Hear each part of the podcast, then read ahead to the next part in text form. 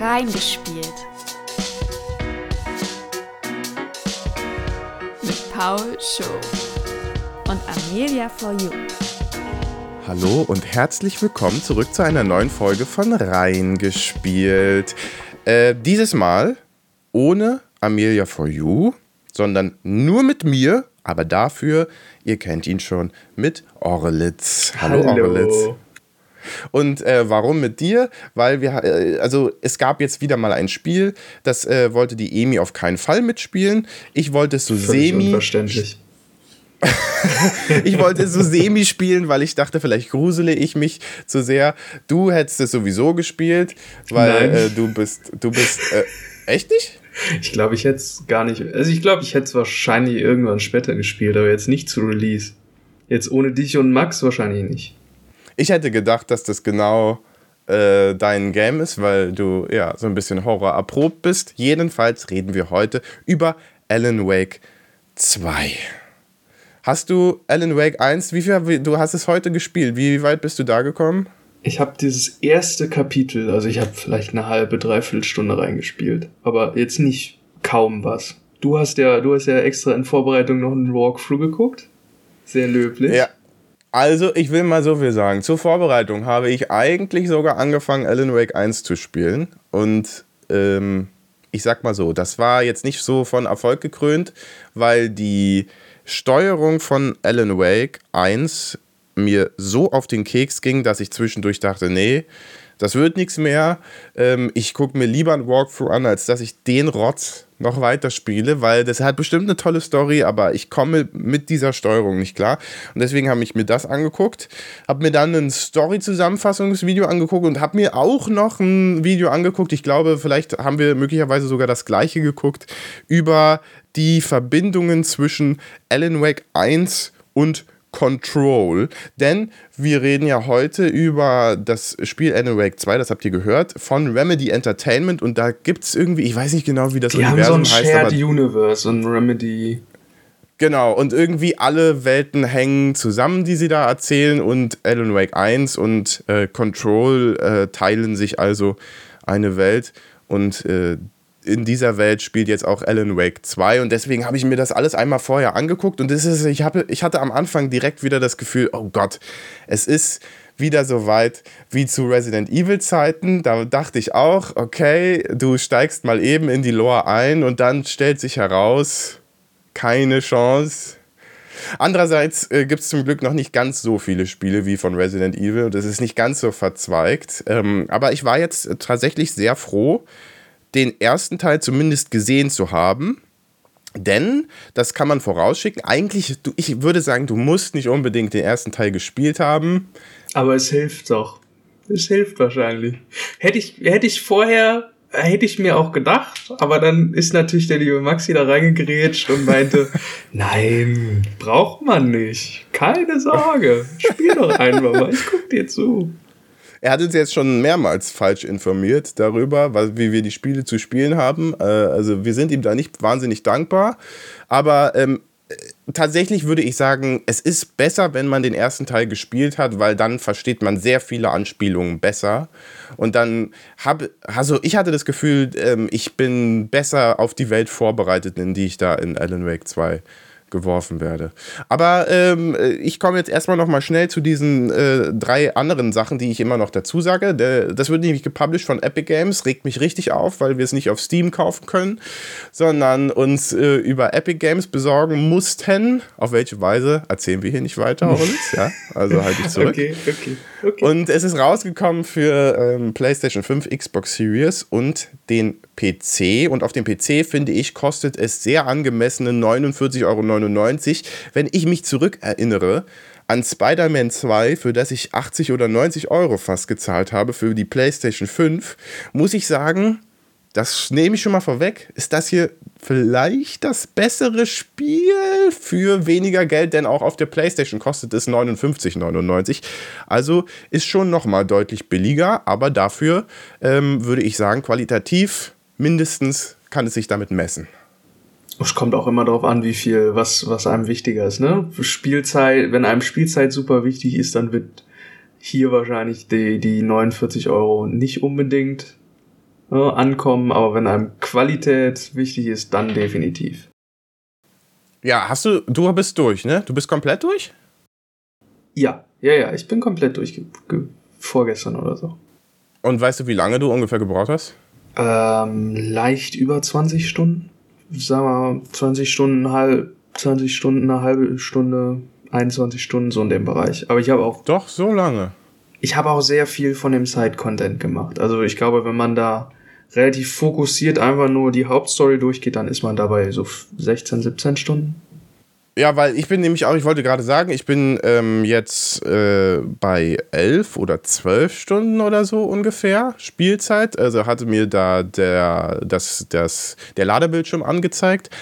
Und ich bin in der Nähe des Endes, also noch nicht ganz. Ich habe noch ein paar Kapitel vor mir, aber ich würde sagen, auf 20 Stunden komme ich wahrscheinlich nicht, wenn ich so weitermache wie bisher. Aber ach so, aber du hast natürlich auch auf einem höheren Schwierigkeitsgrad gespielt und musstest öfter mal einen Kampf wiederholen und so auch, ne? Oder? Ja, das, ja, das auch. Und der, der Punkt, das Spiel sagt einem, an einem bestimmten Punkt, äh, ja, hier, hier speichere jetzt mal bitte ab. Hier ist jetzt das Ende. Der Punkt zwischen dem Moment, wo dir das Spiel sagt, jetzt kommt das Ende und dem tatsächlichen Ende sind drei Stunden oder so. Ja, das habe ich auch gemerkt, ja. Also ich kann ja mal verraten, ich habe versucht, es für diese Aufnahme zu Ende zu spielen. Ich bin noch nicht ganz am Ende und äh, ich hatte gedacht, okay, jetzt äh, äh, klicke ich dieses, diese Möglichkeit an und dann wird man ja sogar gewarnt. Also das ist jetzt hier das Ende des Spiels. Mach wirklich äh, alles fest, mach, mach äh, alles wetterfest und dann können wir hier weiterspielen. Und ich dachte, okay, gut, dann werden wir jetzt ja zum Ende kommen.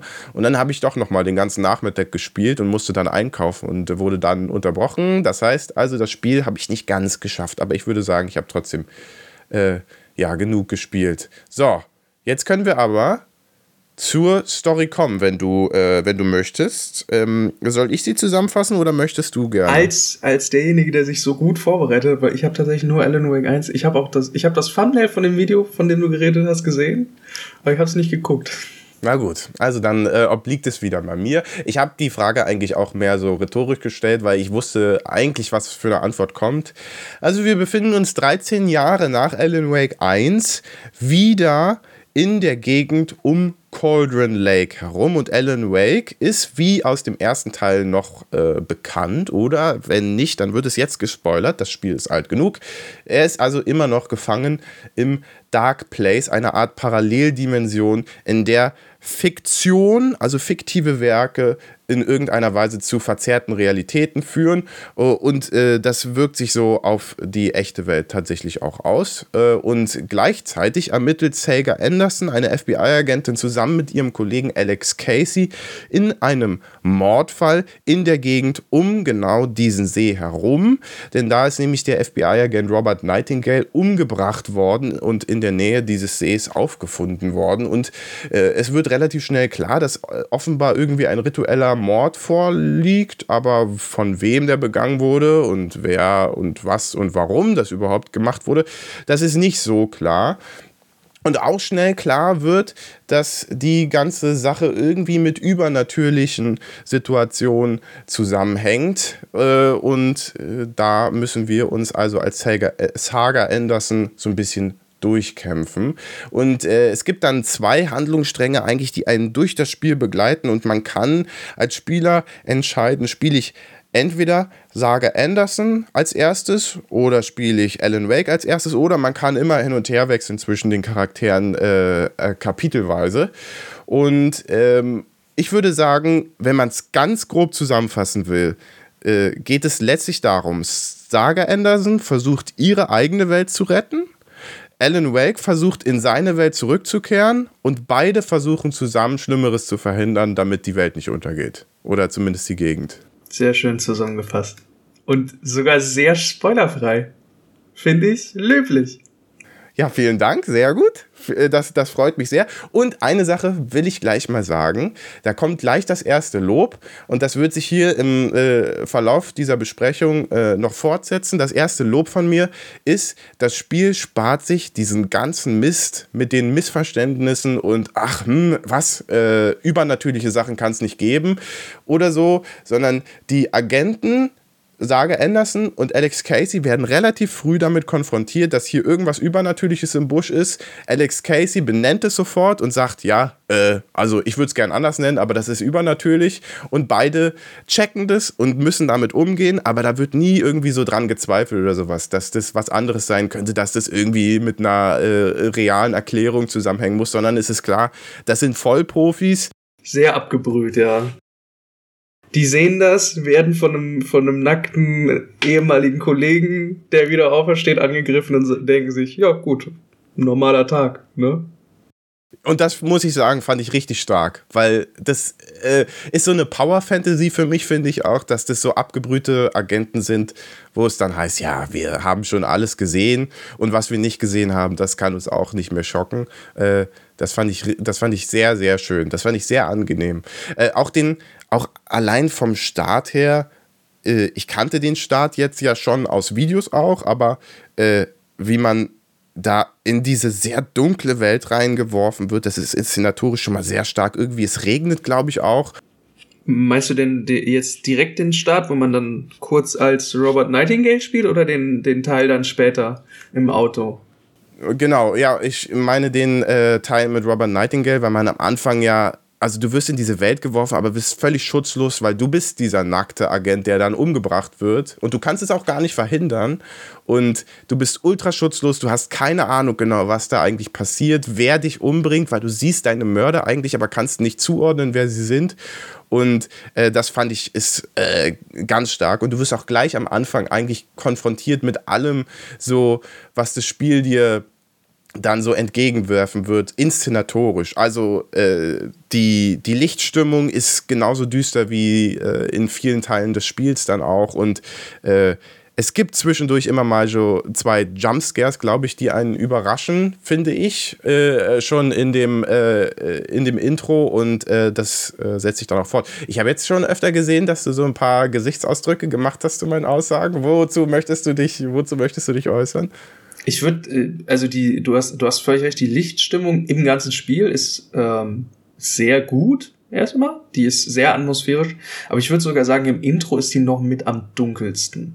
Du hast so einige Momente, die, der Anfang direkt und dann hinterher, wo man im, im Keller der, der, der Sheriff Station ist. Da ist es sehr düster. Beim Rest, finde ich, finde ich, ist es sogar einigermaßen hell. Zumindest in den Saga-Passagen. Ja, also ich finde, also du hast recht, ich, wahrscheinlich ist es so, weil es da halt auch tiefe, tiefe Nacht ist, äh, schon sehr dunkel, aber es gibt, ähm, habe ich das Gefühl, zwischendurch auch immer wieder so Sequenzen, weil das Spiel ja auch viel mit diesen Taschenlampen arbeitet, weil äh, das ja auch einfach narrativ angelegt ist. Ne? Also die Gegner, die sind irgendwie von so einer gewissen Dunkelheit besessen und diese Dunkelheit, die umhüllt sie. Und erst wenn man sie mit der Taschenlampe anleuchtet, dann äh, werden sie verwundbar und dann kann man sie mit äh, einer Waffen abschießen. Und äh, das bedeutet ja logischerweise auch schon, dass es in gewisser Weise auch dunkel sein muss, weil sonst diese Sache eigentlich mit, dem, mit der Taschenlampe nur so semi-Sinn ergibt. Und es spielt sich im äh, dem Game ja auch immer wieder äh, so ab, dass äh, Licht die Gegner vertreibt.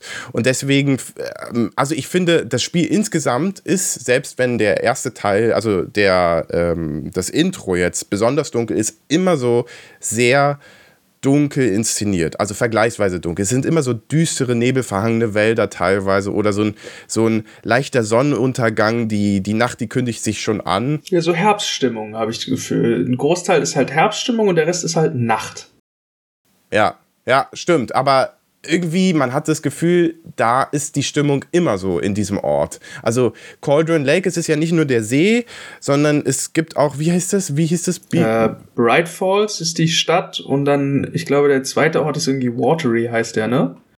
Genau, das ja. Das sind so Watery, zwei kleine Dörfer um den See rum, in denen sich das abspielt.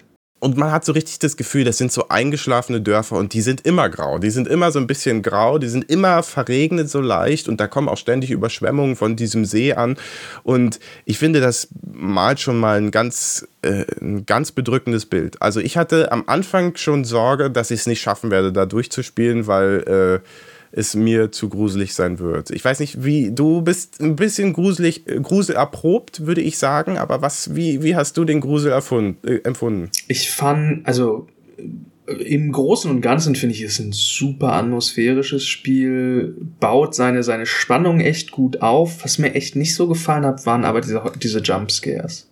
Also es gibt so ein paar Stellen, wo das Spiel auch vor allem am Anfang, wo es dann mit so, so Einblendungen, so plötzlichen Einblendungen von Gesichtern arbeitet. Und ich finde, das ist, das ist echt schon eher schwach. So, das ist der schwachste, äh, das, das schwächste Tool, was das Spiel hat. Aber es hat mich trotzdem immer wieder eiskalt erwischt. Es hat, ja, ja, ja. Es kam zwischendurch auch, es gibt ja zwischendurch auch nochmal so eine Sequenz, wo eine ältere Frau dich immer wieder erschreckt quasi, aber auch in so einer, so einer Einblendung zwischendurch plötzlich.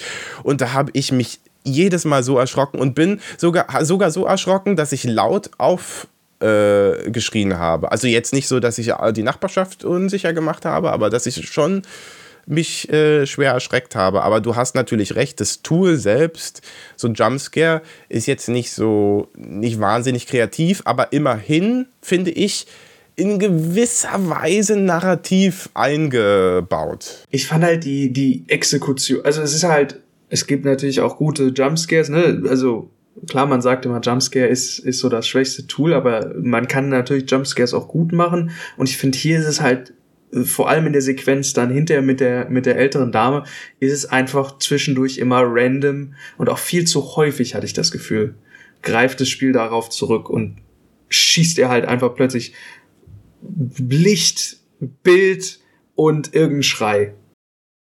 Ich finde, äh, abseits der Jumpscares, dass äh, äh, die Atmosphäre dann tatsächlich auch noch stärker. Das, äh, ich stimme dir da schon zu.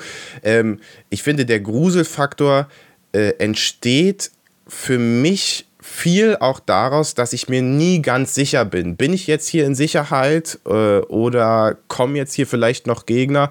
Und das liegt äh, für mich, glaube ich, vor allem an dieser Dunkelheit. Also das Spiel äh, spielt ja mit dieser Idee und mit dieser typischen Phobie vor dem Dunkeln und vor dem Ungewissen formuliert diese Sorge sogar später noch aus und ähm, dadurch habe ich immer so das Gefühl gehabt, ja, ich weiß nicht, was los ist. Und ich hatte aber dann wiederum umgekehrt immer wieder so Momente, wo ich dachte, oh ja, jetzt, jetzt kann ich zur Ruhe kommen und ich kann aufatmen und nehme mich immer dann, wenn äh, Saga vor allem ihre Waffe weggesteckt hat. Dann wusste ich, okay, jetzt ist, jetzt ist alles wieder gut.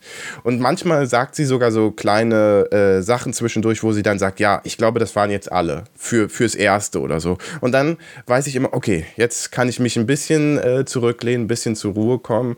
Äh, jetzt äh, wird das Spiel wieder ganz kurz ein bisschen seichter. Und dann äh, geht es irgendwann wieder los, aber dann hast du trotzdem immer so ein paar Momente, wo du zur Ruhe kommst. Und das hat mir, das hat mir insgesamt ganz gut gefallen.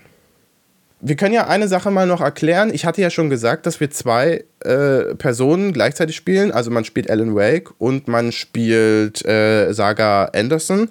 Und man muss selber entscheiden, wen man jetzt gerade spielt. Und da wollte ich eigentlich noch sagen, äh, sehe ich so ein bisschen ein Problem innerhalb des Spiels, weil ich mochte die Sequenzen mit Saga Anderson viel lieber als die mit Alan Wake. Ich fand, Alan Wake war mehr so ein, äh, so waren Sequenzen mit sehr starken Höhen, aber auch Tiefen, die mir nicht so gut gefallen haben. Und Saga Andersons Sequenzen fand ich insgesamt qualitativ äh, beständiger. Und daher haben sie mir in, im Ergebnis mehr Spaß gemacht. Und ich habe mich deshalb dafür entschieden gehabt, also mehr, ja, einfach so, es ist so gewachsen innerhalb meines äh, Spielverlaufs, dass ich erstmal nur ihre Sequenzen abarbeite und äh, dann schließt das Spiel irgendwann ab mit ihr, mehr oder weniger. Und dann wirst du in Alan Wakes Sequenzen reingeworfen äh, und dann musst du die eben auch noch erledigen. Und ich habe mich gefragt, äh, ob das nicht ein bisschen besser äh, gewesen wäre, wenn sie es so mehr so Resident Evil 2-Style gemacht hätten. Dass du einen Playthrough komplett mit ihr machen kannst und einen Playthrough komplett mit Alan Wake und beide sind aber voneinander getrennt, sodass du trotzdem ein Ende hast. Und erst wenn du beide spielst, ergibt sich die Gesamtstory dann tatsächlich, aber du kannst erstmal beide getrennt voneinander spielen. Von der Idee her gar nicht schlecht, aber ähm, wo ich da, also ich glaube, für den Saga-Teil hätte das gut äh, funktioniert, weil das ist ja, das, der wirkt für mich auch. Ich habe das ähnlich gemacht wie du. Ich habe ja auch erst alles, was ich mit Saga machen konnte, gemacht und dann bin dann rüber zu Alan. Und ähm, ich glaube, dass das kommt auch daher, dass der Saga-Teil, der wirkt wie so eine eine abgeschlossene Geschichte. Da, da geht's dann halt durchgängig irgendwie weiter. Du machst irgendwas und dann kriegst du eine neue Information und dann kriegst du auch direkt ein neues Ziel. Während die, die Alan Wake Stories, die wirken immer wie so abgeschlossene Kapitel. Die wirken wie so eine, so eine, du hast so eine kleine Story und die sind alle so ein bisschen, bisschen connected, so ein bisschen wie so ein, wie so ein, sind alle so ein bisschen wie so ein Loop und etwas verändert sich in dem Loop, aber es ist immer so ein bisschen abgeschlossen. Du machst das eine Chapter und dann, dann ist das Chapter zu Ende. Und ich finde, da, der fehlt so ein bisschen die Through-Line bei dem Alan, Alan Wake-Teil. Ja, man hat so das Gefühl, das wirkt mehr so wie Schnipsel einfach oder wie so, schon so wie Manuskriptentwürfe, die sich dann aneinander irgendwie anschließen, nicht zwingend alle zusammenhängen. Mal ist es eine Kurzgeschichte und mal ist es schon ein bisschen ausformulierter oder so. Ähm, deswegen, das meinte ich auch mit den Höhen und Tiefen. Ich finde, Alan Wakes äh, Spielsequenzen haben richtig starke Momente. Also diese Musical-Nummer zum Beispiel, äh, das ist wirklich stark. Die ist super, ja. Also generell finde ich auch, ist, äh, Alan Wake arbeitet super krass mit, äh, mit, äh, mit seinem Soundtrack. Also es ist eins, echt eins der wenigen Spiele, wo mir der, der Soundtrack tatsächlich aktiv positiv aufgefallen ist. Weil es auch an mehreren Stellen wirklich versucht, den, die, die, die Songs mit in das Gameplay oder in die, in die, in die, in das Geschehen einzuarbeiten.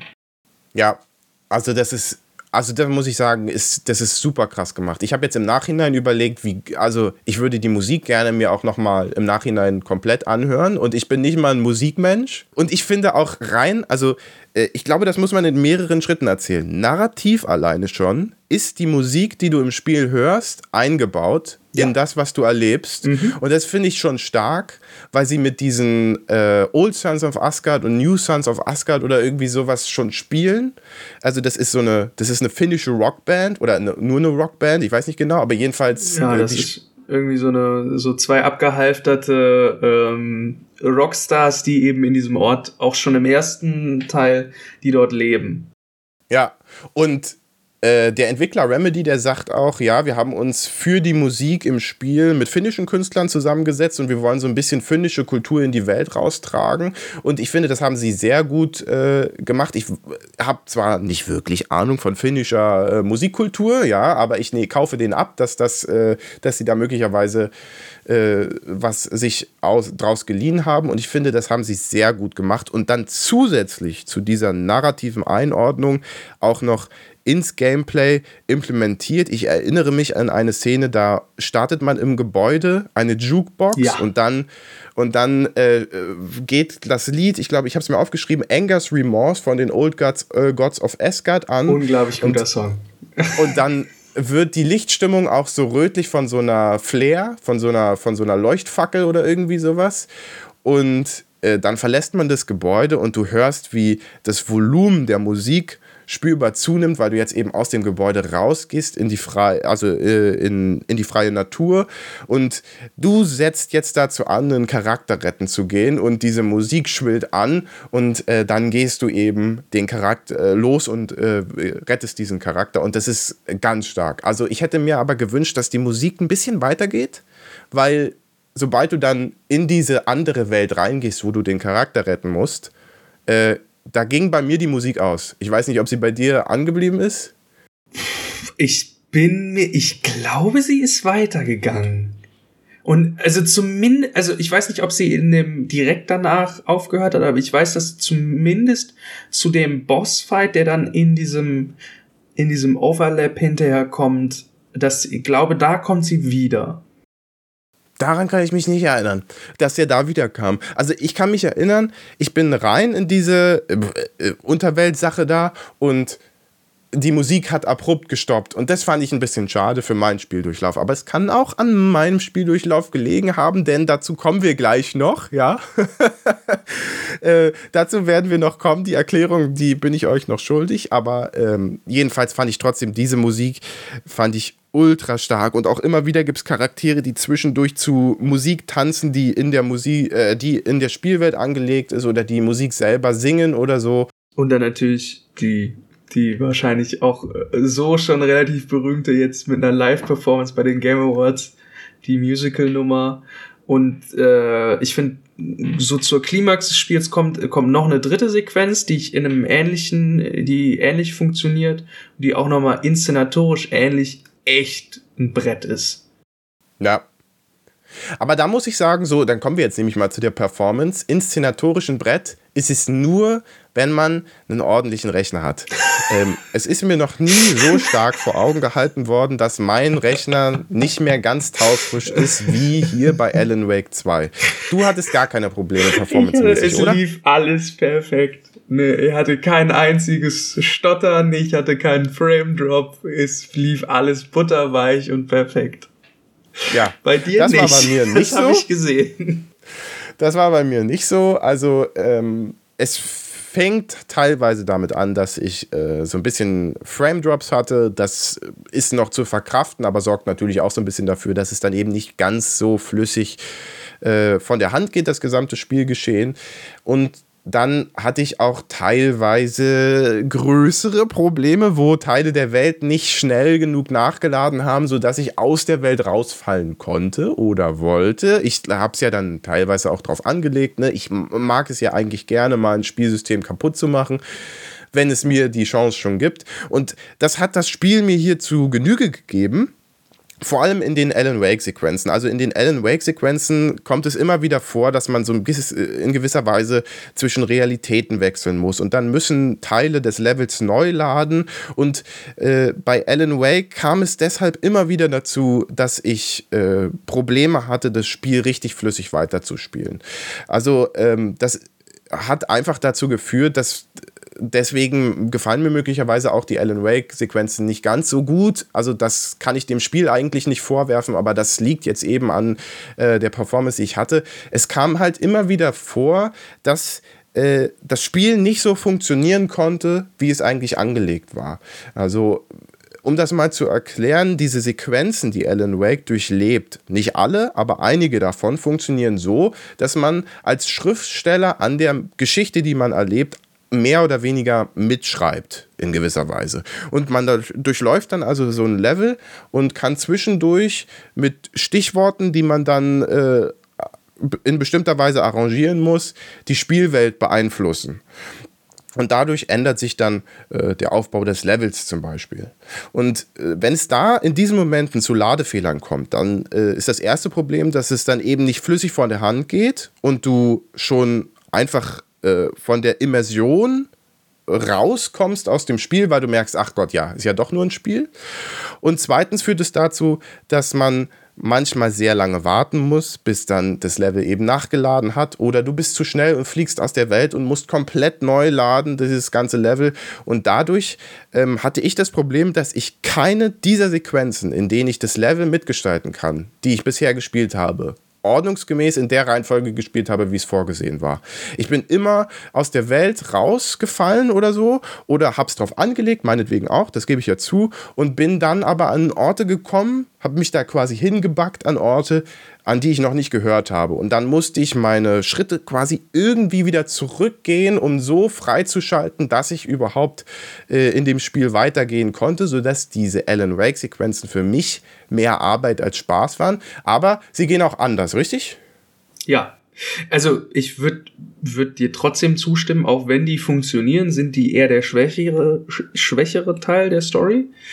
Aber ja, die sind ähm, Du hast natürlich einmal diese, diese Sequenzen, wo du, wo du durch die, durch die äh, Schriftstellerfähigkeit im Prinzip durch dein Storyboard die Welt veränderst. Und dann hast du ja zusätzlich auch noch, äh, hat Alan Wake so eine, so eine komische Lampe bei sich, mit dem er in der Welt Lichtquellen sammeln kann.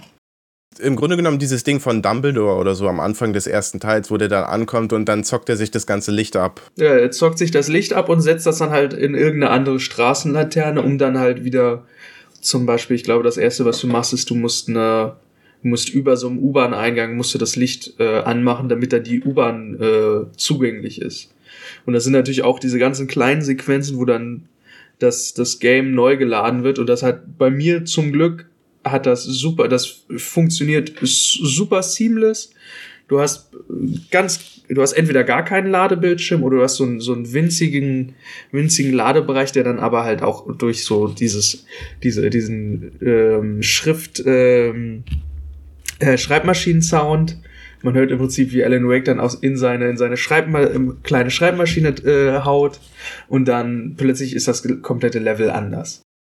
Super klassisch auch übrigens, dass der eine Schreibmaschine benutzt. Ja. Ne? Hm. Also, äh, das finde ich schon irgendwie einen, äh, einen, coolen Kniff, weil wenn der keine Schreibmaschine, sondern nur irgendwie, keine Ahnung, seinen Laptop benutzen würde oder sowas, wäre wär das nicht so eindrücklich. Das sitzt da mit dem, mit dem neuen, mit dem neuen iPad. Oder mit, genau. dem, mit dem neuen iMac. ja, so könnte es ja sein, ne? Aber das, dagegen haben sie sich logischerweise entschieden und er benutzt schöne Schreibmaschine. Das finde ich sehr cool. Ja. Das hat mir gut gefallen. Und also wenn, wenn das alles funktioniert, dann ist das schon ganz cool. Aber ich würde trotzdem sagen, die Saga, wenn. wenn. Ich habe ja, ich habe ja gesehen, was bei dir passiert ist. War nicht schön. Ich habe mehr von dieser Spielwelt gesehen, als ich wollte. also ich habe schon verstanden, was die Entwickler wollten, was die Entwickler damit machen wollten. Sie haben sich große Mühe gegeben, dem Spieler irgendwie so ein Gefühl davon zu geben, dass sie die Geschichte mitbestimmen können. Aber so richtig Erfolg hatten sie damit aus meiner Sicht nicht so wirklich, weil die, sie stellen dann eben, also das Spiel suggeriert dir dann eigentlich immer, dass die Geschichte dann genauso sein muss, wie du sie eben gerade verändert hast. Und ich hatte zwischendurch immer wieder so den Gedanken, ich weiß nicht, ich bin mir nicht sicher, ob das die einzige Variante ist, dieses, äh, die Welt so zu schreiben. Weil narrativ ist die Idee, dass Alan Wake sich aus seinem Gefängnis im Dark Place herausschreiben kann, wenn er nur die Geschichte ordentlich genug äh, schreibt. Die Idee ist, ist sehr cool, aber es stimmt schon, da sind dann halt also sie versuchen sehr wegzuerklären, dass er, dass er in diesen Genre-Konventionen der, der, der Horrorgeschichte bleiben muss. Und deshalb kann er halt nicht einfach schreiben, ja, äh, hier ist die Tür, hier gehe ich jetzt raus und dann ist cool, Mann. Aber stimmt schon, also so richtig, irgendwo fällt es dann doch so ein bisschen hin. Ja, weil teilweise habe ich das Gefühl, hm, okay, also keine Ahnung, ich weiß nicht, ob das jetzt die beste Lösung war. Muss das wirklich so geschrieben werden? Muss es so brutal sein? Weil es kann ja auch einfach also was ich mich bis zum Ende hin gefragt habe, es kann ja auch einfach ein schlechtes Horrorbuch sein, weißt du? Also wer sagt, dass es ein Bestseller werden muss oder ja, die so? Künstler, die künstlerische Seele von Alan Wake, die ist dann natürlich nicht zufrieden. also da habe ich mich manchmal schon gefragt, äh, muss, das, muss das wirklich so sein? Ähm, aber ansonsten, ja, also äh, deswegen, wie gesagt, das äh, Licht und Schatten sehr stark bei den Alan Wake Sequenzen und bei Saga Anderson dann wiederum hat mich eigentlich nur so richtig gestört ihr blöder Gedankenraum. Also ja, ihr meint Palace, ja. Ja, also Saga Anderson ist ja FBI-Agentin und sie ist sehr gut in ihrem Job, weil sie einen Gedankenpalast hat und in diesem Gedankenpalast hat sie alle Infos, die sie über den Fall hinweg sammelt, gebündelt. Da gibt es also eine Falltafel, da kann sie Profiling betreiben, because uh, why not? Äh, dann kann sie Radio hören, dann kann sie Fernsehen gucken. Also das ist im Grunde genommen so der Hub, wo da alles gespeichert wird, was du so in deinem Spielverlauf machst. Und äh, dann kannst du also mit den Hinweisen, die du bekommen hast, auf der Falltafel zum Beispiel auch so ein bisschen dir den Fall ordnen. Ich würde sagen, die Falltafel ist eigentlich mehr so eine Gedankenstütze für den Spieler. Also, wenn du als Spieler gut genug bist, dir das alles zu überlegen, dann äh, bräuchtest du diese Falltafel eigentlich nicht. Ja, und gameplay-technisch ist diese Falltafel natürlich auch eher schwach. Ne? Also du hast dann, was dann so dein, wie so ein, halt wie man so eine, sich so eine Falltafel vorstellt, man hat so kleine Karteikärtchen und irgendwelche Bilder, die dann, die muss man dann an diese Tafel bringen und dann verbindet Saga die im Prinzip mit so roten Fäden. Aber. Und du kannst auch nichts falsch machen, ne? Ja, Du kannst irgendwas da hinhängen und wenn es nicht die richtige Stelle sagt, sagt Saga dir, nee, also, nö. Das ist ja nicht richtig. Und dadurch kannst du das halt auch brute forcen so ein bisschen. Du klickst halt deine kleinen Karteikärtchen auf jede Stelle in dem Ding, bis es passt.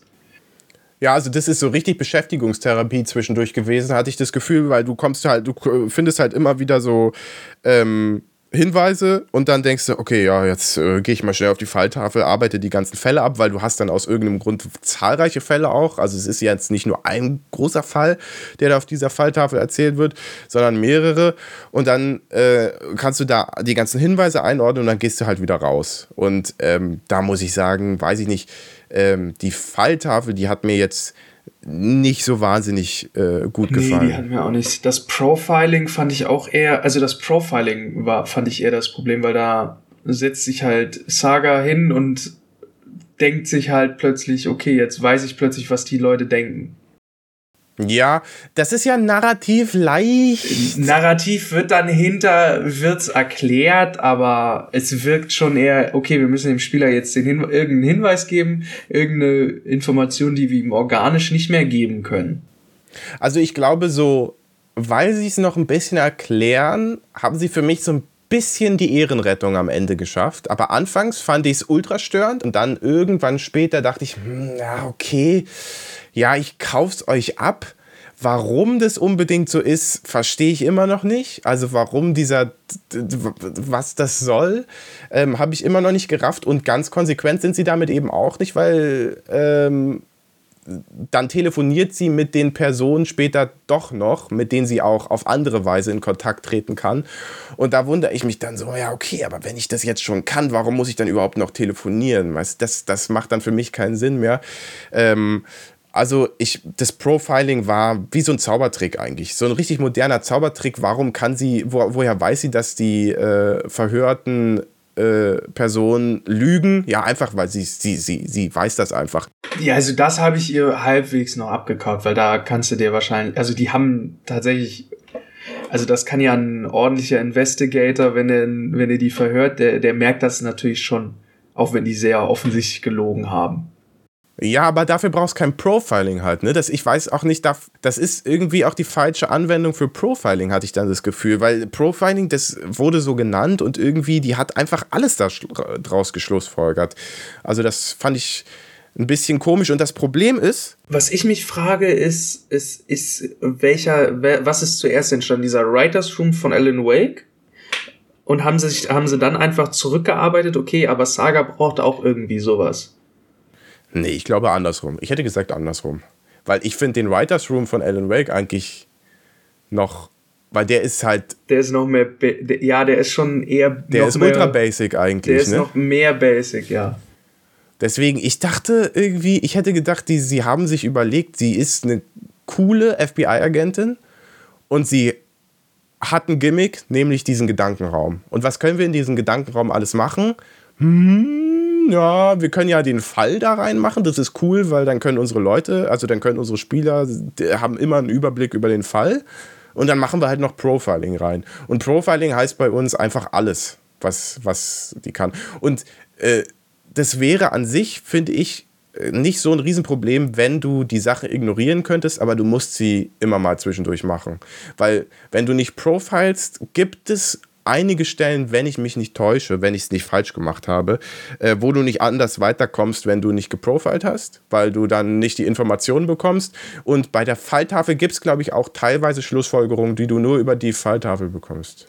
Also ich fand, die Falltafel war, war glaube ich, noch eher optional als das Profiling. Okay, ja, also ich hatte das Gefühl, dass ich zweimal, glaube ich, oder dreimal auf der Falltafel eine Schlussfolgerung hatte, die ich sonst, die mich weitergebracht hat, die ich sonst nicht gehabt hätte, wo sie dann irgendwas gesagt hat, aber vielleicht äh, irre ich mich auch. Also äh, diesen Gedankenpalast, den, äh, ja, weiß ich nicht. Wolltest du dazu noch was sagen? Ich sag mal, in der, in der Funktion als so mobiler Hub dass du halt deine ganzen, dass du, du hast dein, dein Archiv, du hast deine, deine Waffen-Upgrades, du hast alle deine Dings, dass du die an einem Ort hast und der, der eigentlich immer erreichbar ist. In der Funktion ist er ganz cool, aber sonst, sonst fand ich den nicht so geil. Ja, also ich finde, ähm, auch, dass du da die Waffen upgraden kannst oder sowas, macht für mich eigentlich nicht so richtig Sinn. Da hätte ich es besser gefunden, wenn das in diesen ständigen Save-Punkten, die da immer mal so sind, wenn das so ähnlich gewesen wäre, dass du da das vielleicht hättest machen können. Weißt du, da ist da halt eine Werkbank drin oder irgendwie sowas. Weil es, ja, weiß ich nicht, das ist alles, alles ja nur in ihrem Kopf und plötzlich sind dann da Updates und so auch. Also das, weiß ich nicht. Und sie kann sich ja ganze Filme sogar merken, ne? Ja, die hat gutes, gutes Gedächtnis. Ich weiß nicht, was er jetzt.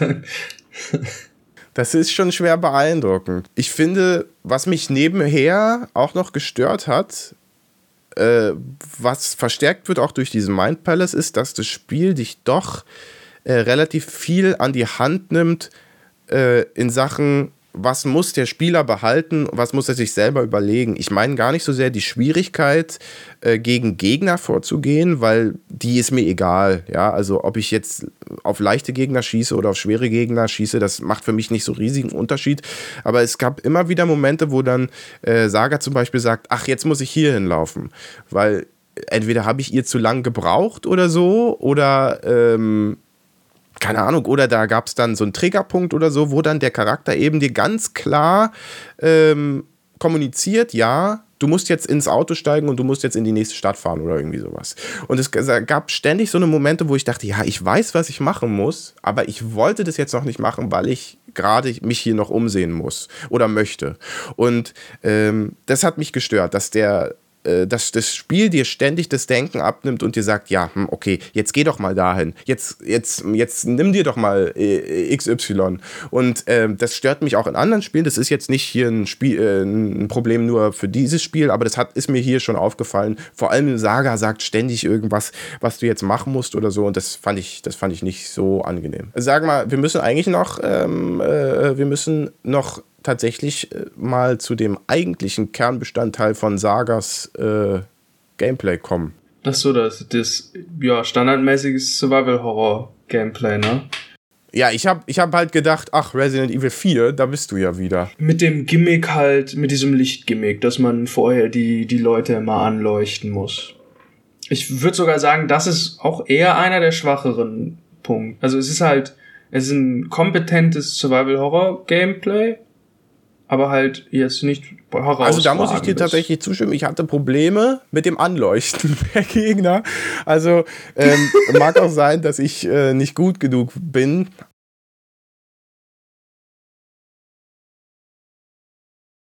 Äh, erst dadurch werden sie, wie gesagt, überhaupt in die Lage versetzt, dass ich sie abschießen kann.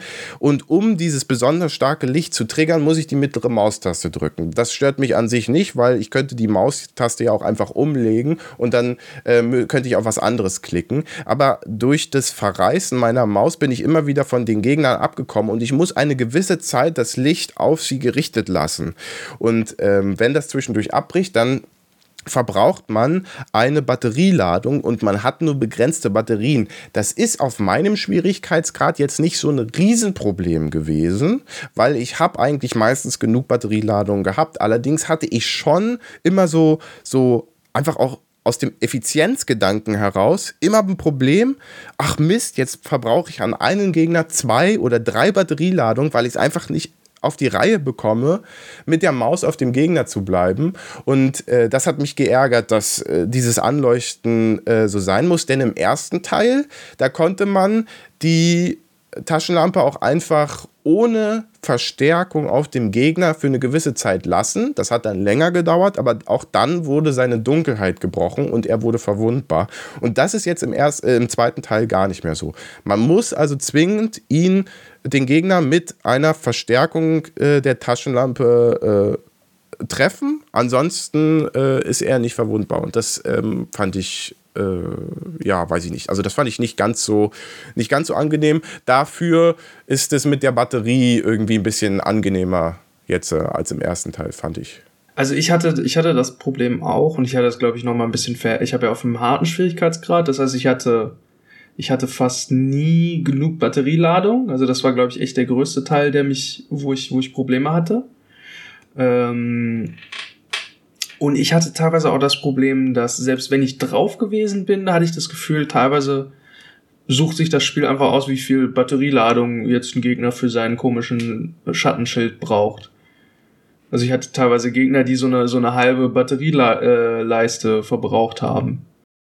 Ja, da, aber das kommuniziert dieses Spiel nicht klar genug, finde ich, weil man also ich weiß, ich wusste teilweise nicht, lag es jetzt tatsächlich an mir oder liegt es jetzt daran, dass der Gegner stärker ist? Also was was ist jetzt? Und ähm, es gibt ja auch noch andere Lichtquellen in dem Spiel, also zum Beispiel so eine Flare. Da wusste ich auch nicht ganz, ob die die jetzt schädigt tatsächlich oder ob das nur hell macht. Also ich habe es nicht ganz gerafft, ob die Gegner, die durch den Lichtkegel der Flare, der, der Lichtfackel ähm, laufen, ob die dann da ihren Schild verlieren oder ich glaube, du musst die schmeißen tatsächlich. Also du kannst es gibt ja zwei Flares. Es gibt ja einmal diese, diese, diese normale Flare und es gibt noch diese, diese Schussflare. Die so ein, wie so ein, wie so ein Bengalo, die die kann man dann schießen ja. und die macht Schaden. und die andere ist halt so eine normale Lichtfackel, die kann man auch normal halten. Und ich glaube, die, die man halten kann, kann man theoretisch auf den Boden schmeißen und dann macht die den Schatten auch weg. Nee, also äh, die, die, Fackeln habe ich dann tatsächlich auch gar nicht mehr groß benutzt. Also äh, auch da deshalb, weil mein Inventar ja ständig voll war. Ich hatte ja auf leicht gespielt. Also äh, auch hier eine Anleihe aus den typischen Survival-Horror-Spielen. Du hast halt ein begrenztes Inventar und kannst nicht alles da reinpacken, unendlich viel, sondern du hast halt nur, äh, keine Ahnung, du hast eine Pistole, du hast eine äh, Schrotflinte und du hast möglicherweise noch einen Crossbow oder sowas und das nimmt schon relativ viel Platz weg. Und dann musst du da auch noch äh, ja, zum Beispiel ein Medipack reinmachen und du musst da die Munition drin lagern und sowas. Und das nimmt dann jeweils immer Inventarslots weg und irgendwann ist die Höchstgrenze eben erreicht. Und weil ich wie immer völlig ohne Upgrades gespielt habe, hatte ich auch nur das Standard-Inventar und weil ich dann wiederum auf leicht gespielt habe, hatte ich nur, du, hatte ich wiederum äh, äh, ein Überfluss an Materialien. Das heißt, insofern ein ernsthaftes Problem ist es eigentlich für mich nicht gewesen, weil ich hatte immer genug von allem und das ist okay für mich. Was für mich eher ein Problem war, waren teilweise die an die Sachen ranzukommen im Inventar, weil ich hatte das Gefühl, die die die Menüführung war jetzt nicht so super angenehm. Also da waren immer ein bisschen zwei mehr Klicks eigentlich, als ich gerne wollte. Ja, es war nicht besonders flüssig auch, ne? Also auch alleine die Tastenbelegung im Standard ist irgendwie schon komisch gewesen, weil das Inventar auf STRG war. Also bei mir zumindest, ja, weiß nicht, ist das. Das ist standardmäßig auf Steuerung, ja. Und das, das fand ich schon ganz weird. Also ich bin, ich bin immer falsch. Ich, wenn ich ins Inventar gehe, habe ich immer erst einmal was anderes gedrückt, bevor ich STRG gedrückt habe. Und dann ähm, gibt es auch in den Safe-Räumen, also es gibt so äh, lichtdurchflutete Räume, wo du immer sicher bist vor den Gegnern. Und da gibt es so Schuhkartons oder sowas, wo du Sachen hin und her transportieren könntest. Da ist dann immer das gleiche Inventar drin. Äh, also was du da reinmachst, kannst du auch dir in einem anderen Safe-Room wieder rausholen. Und äh, allein das Übertragen des Inventars in diesen Schuhkarton war, ist so komisch unflüssig gewesen. Also ich konnte nicht einfach per Drag and Drop das so richtig nehmen, sondern das hatte wie so eine kleine Verzögerung mit drin. Und also das fand ich, das fand ich ganz komisch. Das äh, fand ich ganz eigenartig gemacht. Ja, hat sich auch nicht gut an. Ich habe teilweise dann auch, weil ich ähm, entweder hatte ich dieser, es gibt ein Schnellzugriffsmenü, das ist ganz angenehm, das liegt dann auf 1, 2, 3 und 4. Da kann man dann zum Beispiel die Waffen drauflegen, aber wenn man dann zum Beispiel vergessen hat, seine, seine Heilsachen da drauf zu packen oder wenn einem die Heilsachen zwischendurch ausgegangen sind, zum Beispiel, was mir häufiger, weil mein Inventar natürlich auf dem schwierigen Schwierigkeitsgrad nicht die ganze Zeit voll war, wenn die auslaufen, füllt er die nicht automatisch wieder auf den Quick-Slot zu. Das heißt, ich musste dann teilweise mitten in einem Kampf, muss ich das Inventar aufmachen. Dann muss ich erst zweimal auf, auf das Heilding klicken, dann müsst ihr auf, nochmal auf Ausrüsten klicken. Und also es hat sich eher unangenehm angefühlt. Ich bin mir nicht sicher, ob ich das so bestätigen kann tatsächlich, weil ich kann mich erinnern, dass ich kein Medipack mehr hatte und dann hat er mir im Schnellauswahlmenü immer noch das Medipack angezeigt. Also ich weiß nicht. Echt? Also bei äh, mir hat er ja. das, also aber vielleicht ist auch zwischendurch ein Update rausgekommen oder so. Ich weiß es nicht sicher. Ich meine, weil, also das, äh, ja, keine Ahnung, das hat mich tatsächlich nicht äh, gestört. Das ist, ist, mir so nicht aufgefallen. Wenn man zwischen Alan Wake und Saga hin und her wechselt, dann musst du das wieder neu belegen, weil die natürlich unterschiedliche Inventare haben. Ja, aber ist dir der Kram irgendwann komplett tatsächlich ausgelaufen? Also hattest du einfach zwischendurch keine Painkiller? Die, man hat ja drei verschiedene Arten von Heilung. Hattest du einfach zwischendurch keine Painkiller mehr? Echt? Okay. Ja. Oh, gut, vielleicht habe ich auch irgendwas verkackt. ist ja auch gut ja. möglich. Also das weiß ich nicht genau, aber äh, genau, ja, also das ist mir, das ist mir tatsächlich so nicht aufgefallen, ja. Und ähm, was gibt's noch? Achso, Met Metroidvania-Elemente habe ich mir noch aufgeschrieben. Meinst du den, den Side-Content? Also wo du diese Sammelsachen.